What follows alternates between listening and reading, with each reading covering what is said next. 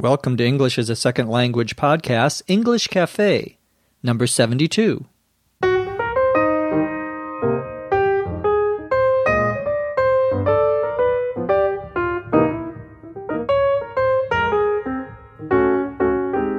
This is English as a Second Language podcast, English Cafe, episode 72. I'm your host, Dr. Jeff McQuillan, coming to you from the Center for Educational Development in beautiful Los Angeles, California. On this cafe, we're going to talk about some recent articles in the news, one of them about the Nobel effect, and the other one about bicycle riding. We're also going to, as always, answer some of your questions. Let's get started.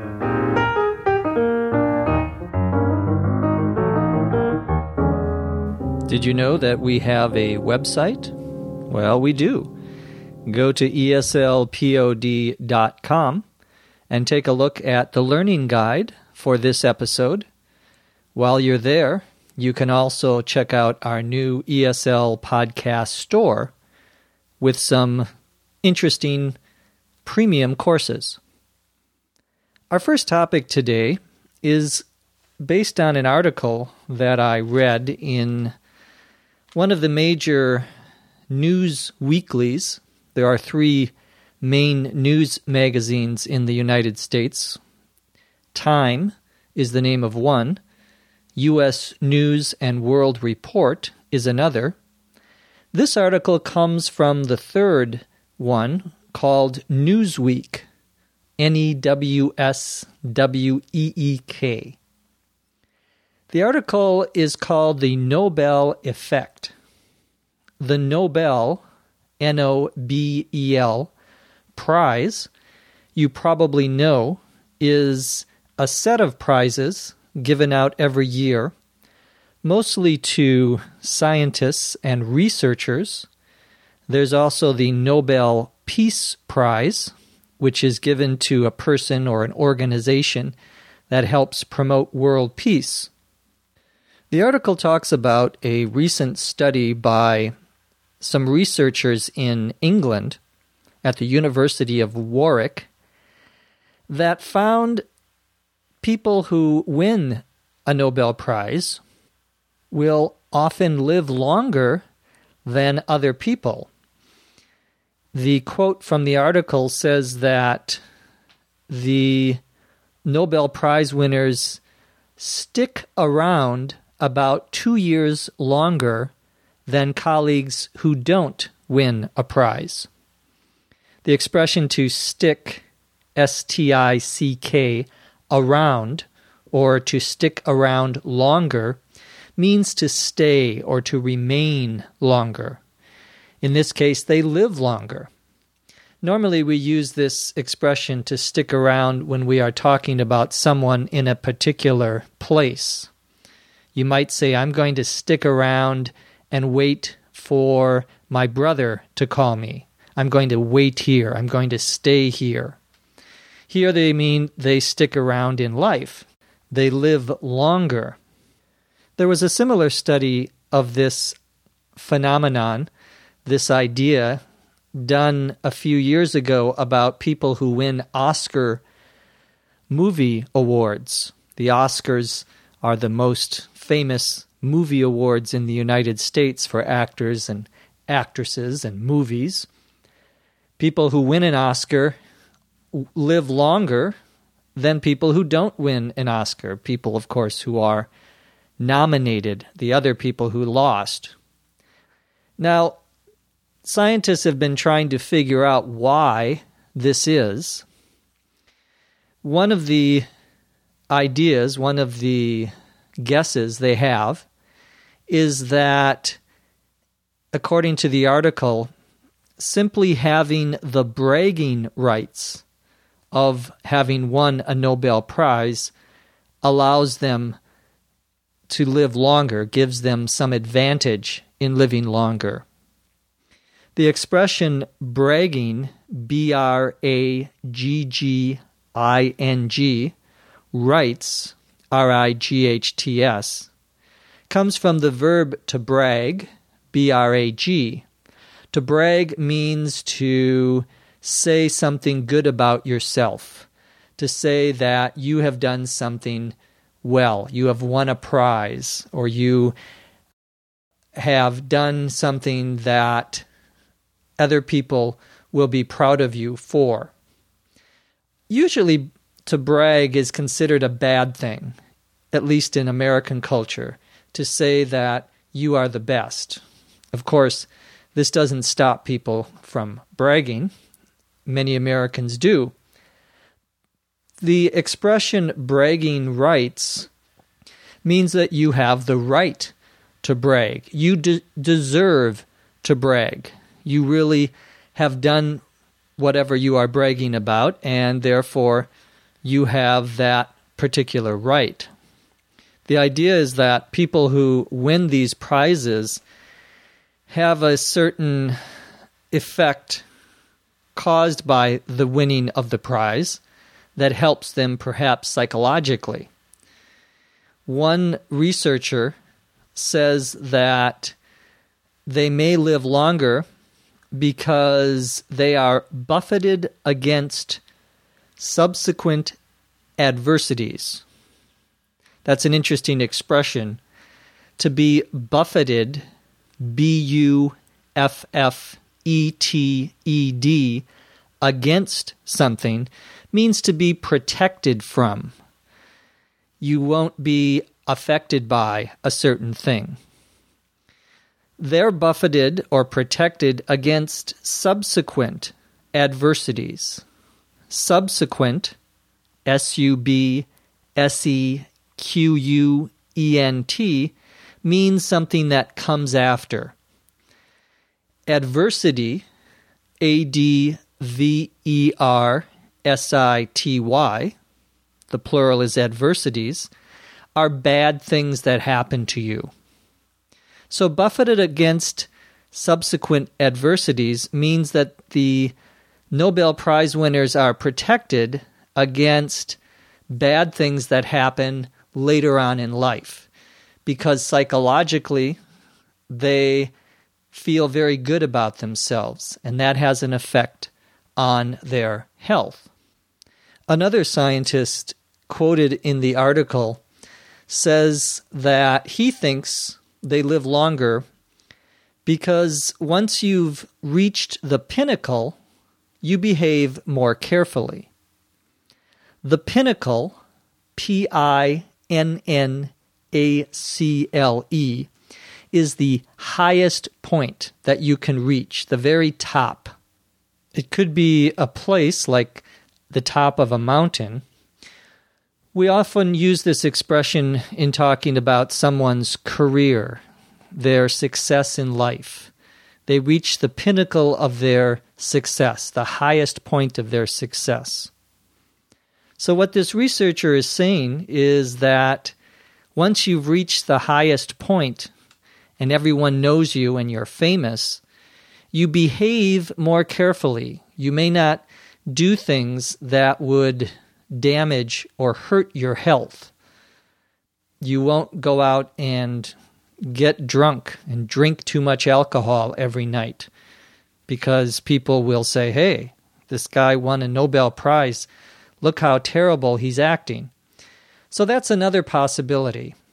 I think in either case, the conclusion that we want to draw from this article, for me personally, is that if I am going to live longer and continue making ESL podcasts, I need to win a Nobel Prize.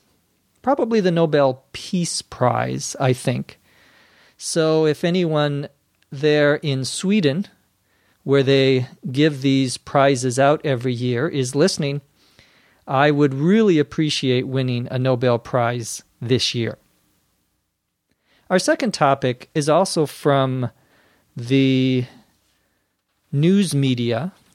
This one comes from the New York Times Magazine. On Sunday, the New York Times, which is the largest and most important newspaper in the United States, has a magazine section, like many newspapers have on Sundays. There was an interesting article a few weeks ago about bicycle helmets. Now, I don't normally ride a bicycle, so I don't normally wear a bicycle helmet. A helmet, H E L M E T, is what you put on your head to protect your head in case you fall. Now, most people think that if you wear a helmet to protect your head when you are bicycling, you will be safer. If you are out on the street and there are cars around you, if you have a helmet on, you'll feel and be safer. However, one researcher, again in England, this time at the University of Bath, said that this isn't, in fact, necessarily true. He did a study where he rode his bicycle and he wore a helmet. Sometimes he wore a helmet, some days he didn't wear a helmet. What he found out is that on the days that he wore a helmet, the cars would come closer to him. The cars and trucks on the road, on the street, would come closer to his bike.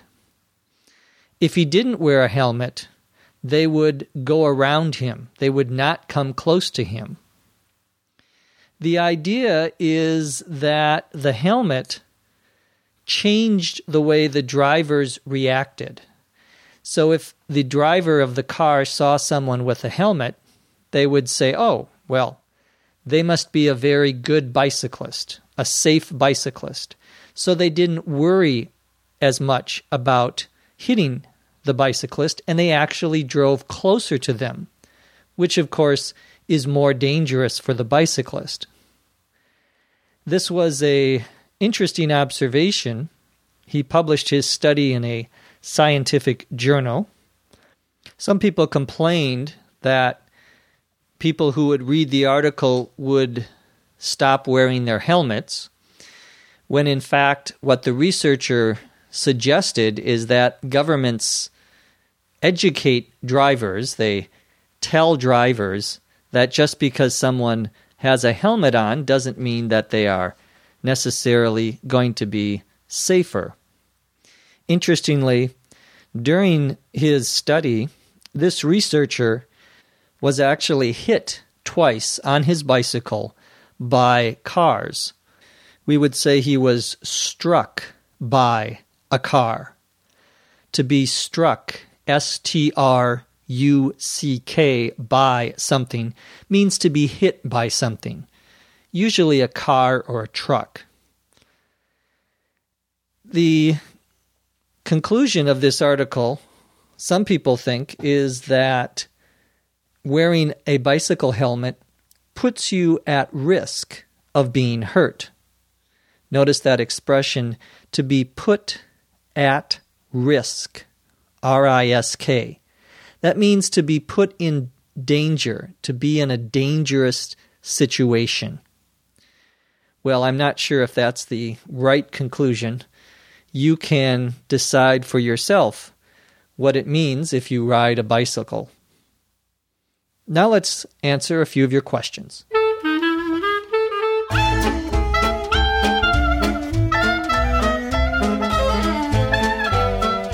Our first question today comes from Durian, D U R I A N, originally from Vietnam, now living in California. Durian wants to know the difference between the expression to talk someone out of something and to have it out with someone. To talk someone out of something means to convince someone not to do something, to persuade them against doing something, to get them to change their mind. That's another expression to change someone's mind, means to get them to do something or think in a different way. Usually, you try to talk someone out of something that you think will be bad for them or that will hurt them. For example, if your friend likes listening to ESL podcast and decides to get a tattoo of ESL podcast on his arm, that's something you probably want to try to talk him out of. Talk him out of getting the ESL podcast tattoo. Probably not a good idea. To have it out with someone means that you talk to someone, usually you have an argument, and then you solve a problem or you come to some sort of agreement. You find a solution to some problem that you have. First, you have this discussion, this argument, and then you have a solution. For example, your boss gives you more work and more work all of the time. Every week you're getting more work, too much. But she doesn't pay you anymore. You don't get any more money for doing the extra work. So you become very unhappy. And you decide to have it out with your boss. You tell her that you want more money if you are going to work more hours. Of course, you can have it out, but the solution may not be the one that you want. You should be prepared to hear the words, You're fired. That would not be a good solution. Harouna, H A R O U N A, from the country of Senegal in Africa, wants to know the difference between the expression, I'll wait for you, and I'll be waiting for you. Sometimes these two expressions mean the same thing.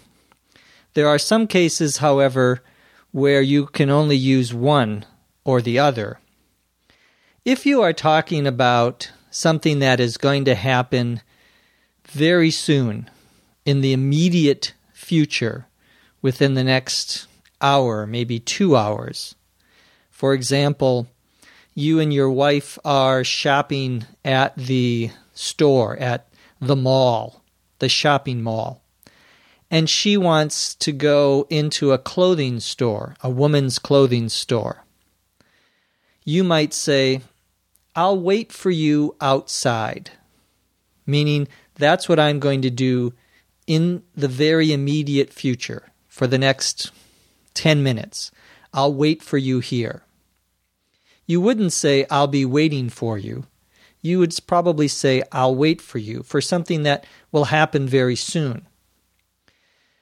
If your wife tells you that she's going to fly to New York to buy some new clothing, you could also say, I'll wait for you at home.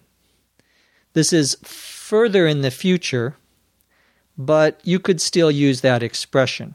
I'll wait for you. If you say, I'll be waiting for you, usually you are trying to emphasize the fact that you are actually waiting. The emphasis is on the verb waiting or to wait. You would also probably say, I'll be waiting for you, if it is even further in the future.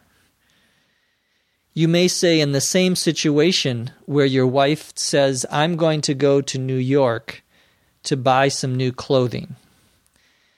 You say, Well, when you come back, when you return, I'll be waiting for you. So when this happens in the future, then I will be waiting for you even further in the future. So it has a more future, farther in the, uh, further rather in the future. That's sometimes how we use that expression, I'll be waiting for you. So again, I'll wait for you is something you would say in the immediate future. I'll be waiting for you is often further in the future. But you'll sometimes hear people use them to mean just about the same thing. Our final question comes from Oleg, O L E G, in Russia, in Moscow.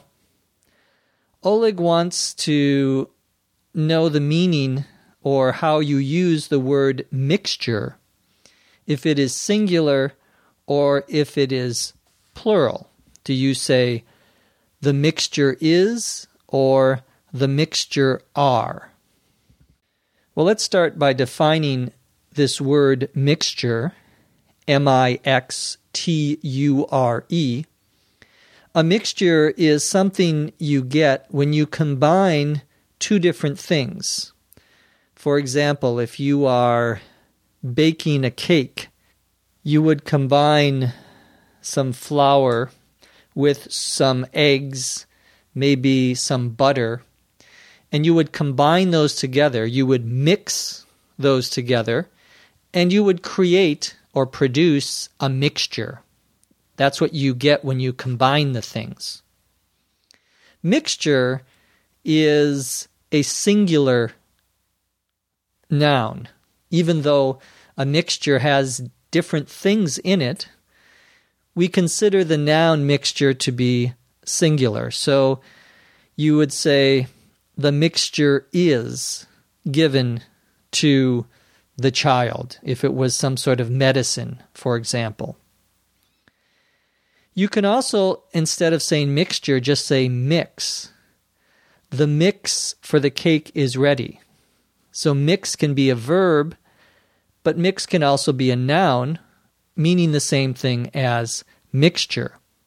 You might also say the class or the group has a good mix of students, meaning there are different types of students, different kinds of students together. It is possible, however, to have a sentence such as this The parts of the mixture are added to the solution. The verb is plural, but the reason it is plural is because the subject of the sentence is the word parts, and parts is a plural noun. Parts of the mixture but mixture is not the subject of the sentence.